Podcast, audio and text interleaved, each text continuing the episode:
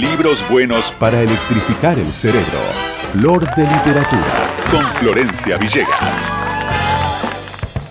Pero claro que sí, momento de literatura, de Flor de literatura con Flor Chubillegas. Hola Flor Chi. Espectacular, con aplausos y todos, el recibimiento. Of course, como una diva que sos. ¿Se pensaron que se iban a quedar sin Flor de literatura esta semana? Hubo sustos, hubo resquemores, hubo temores, hubo de todo frente a que ayer no salió, pero sabíamos que todavía quedaba un día. Pero pues no, mi ciela, No, aquí estoy y hoy les traigo sí. una nueva edición de Flor de Literatura. Esta tarde vamos a hablar de un gran escritor que se llama Osvaldo Baigorria. Ajá.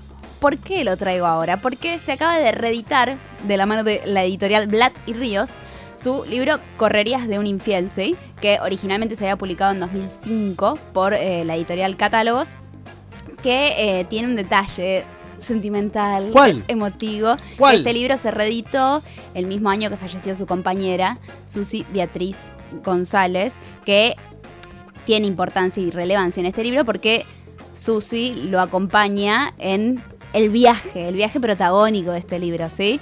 Que es, por así decirlo, como una búsqueda de la genealogía familiar indígena de Baigorria. O sea, es un recorrido a lo profundo de la pampa, te vas, viajas allá al, al- a las, al siglo pasado, básicamente, a conocer quién era Manuel Baigorria y, y quién era Baigorrita. ¿Y quién era? Las ramas genealógicas. No, pará, pará, pará. Ya, ya querés saber, no se sí, puede así, soy periodista, viejo. soy curioso. No, pero una cosa es ser periodista y otra cosa es arruinar las fiestas. No Bueno. ¿qué pasó? Tanto hicimos, tanto, tanto daño te hicimos.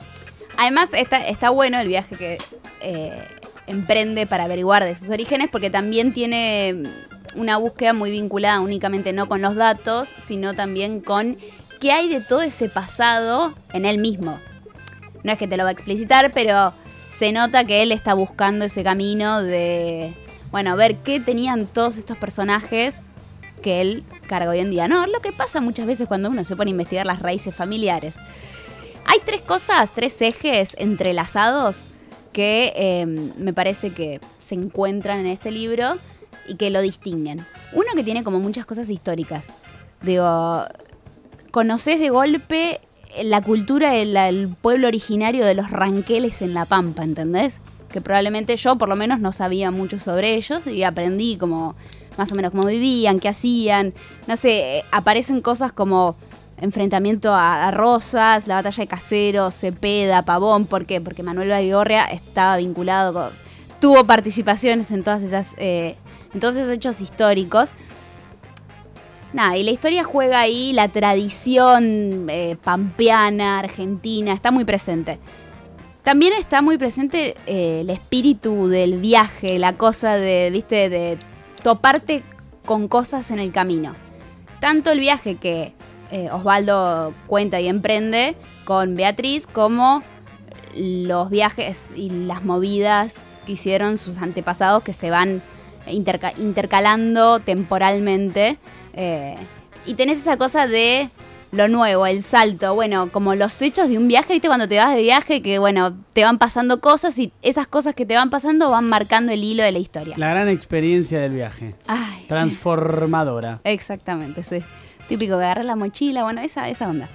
Y después, como casi siempre en los libros de Baigorria, aparece el sexo. ¿Sí? ¡uh!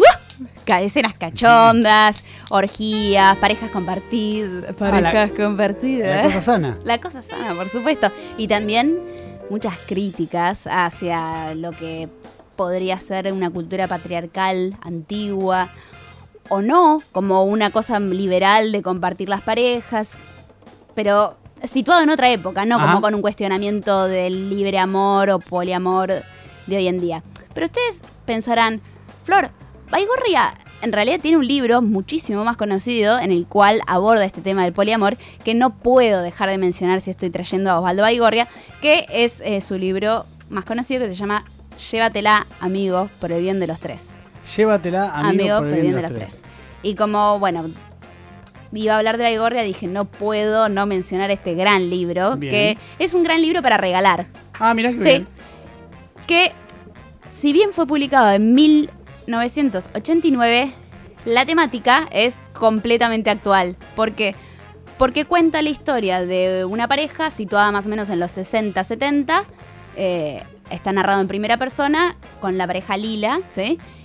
Que tiene una pareja abierta. Que se van de viaje, que aparecen eh, amoríos eh, que tiene él en el viaje, u otros tipos de amoríos que ella tiene acá en la ciudad nuevamente. Y está bueno porque ahí es muy gracioso como no se comprende desde afuera. El protagonista habla de esa incomprensión hacia ellos como pareja, como que no los entienden como pareja. También cuestiona qué es el amor, qué es el amor libre, hasta dónde eh, se cuida o no se cuida una persona, qué es cuidar a una persona. Todas estas cosas aparecen como preguntas implícitas y también explícitas, porque muchas veces eh, las, las ponen palabras en este libro que cuenta la historia de esta pareja que viaja a Latinoamérica, tienen romances y cada romance trae nuevas preguntas sobre la forma de vincularse y qué pasa también cuando de golpe tenés muchas relaciones y pasas a no tener ninguna. ¿Qué, qué tipo de soledad se afronta uno después de haber eh, tenido una relación abierta o polígama con otras personas? Un gran libro que yo creo que sigue siendo muy actual porque hoy en día está en boca de todos, ¿no? La monogamia en caída. Ahí está, muy bien, Florchi. Eh, ¿Repasamos los dos de vuelta? Exactamente. Correrías de un infiel, editada nuevamente por Blatt y Ríos.